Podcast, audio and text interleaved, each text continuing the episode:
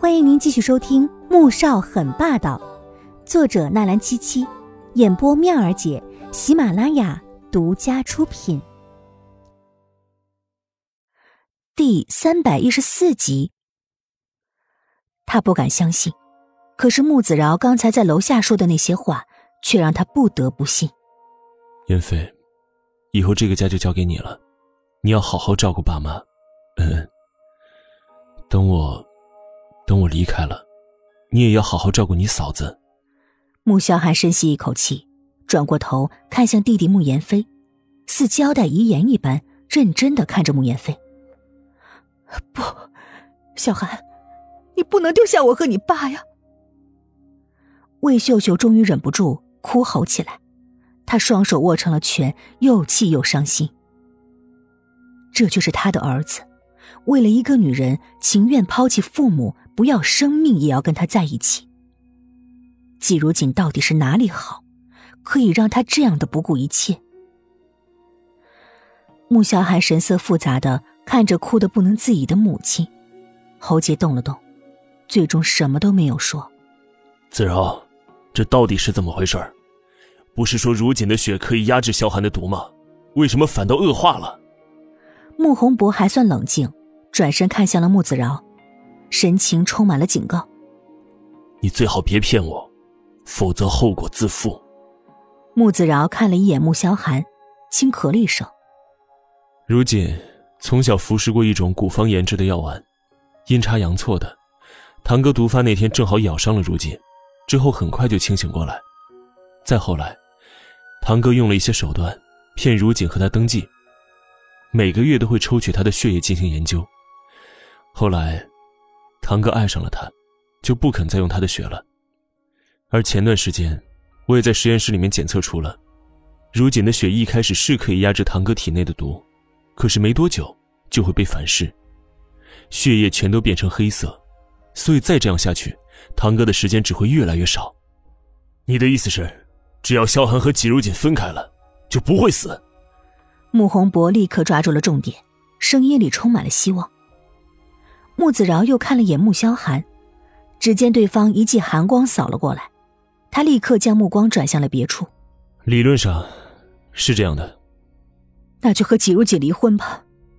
小寒，你多给他点钱，你再分一些产业给他，你让他走得远远的，你不就没事了吗？魏秀秀听完，顿时冲到穆萧寒的面前，抓着他的手说，声音又急迫又焦急。如今走了之后，我在过着和活死人一样的生活吗？你怎么能这样说呢？难道你为了这个女人，你不顾自己的死活了吗？你怎么对得起我和你爸？我把你生下来，我养到你这么大，你就是这样对待我们的吗？魏秀秀的声音尖利骇人，眼睛瞪得又圆又大，声音充满了怨愤。妈，这十年我过的是什么生活？您不知道吗？连你和我爸也承受不了要跑到国外去。自从和如锦在一起，我才重新体会到什么叫幸福快乐。难道你们连这些也要剥夺吗？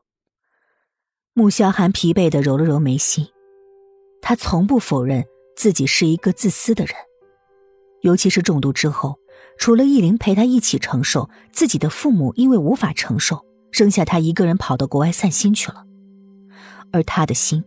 也在这每个月要历经的痛苦当中，渐渐变得冰冷、坚硬。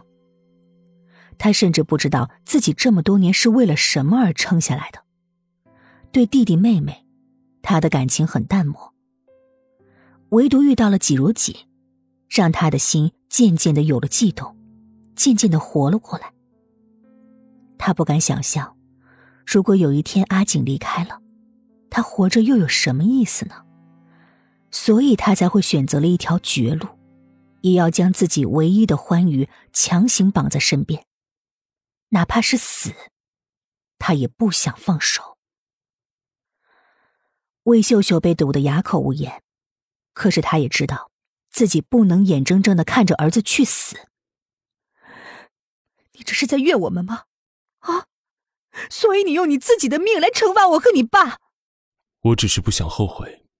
跟这些没有关系，只是不希望你们干涉我的决定。我是你妈，我为什么不能干涉？我不能看着我自己的儿子活活的去死，就为了一个女人，你就为了和他在一起吗？你死了，你以为他会为你守一辈子吗？很快他就会重新的攀上高枝，嫁人。你付出的生命又有什么用呢？到头来还不是便宜他和别的男人？魏秀秀此刻只恨不得要杀了季如锦。就是这个女人，让她儿子连父母都不要了，连自己的生命都可以不要。她就是一个蛊惑人心的狐狸精，是来祸害他们穆家的扫把星。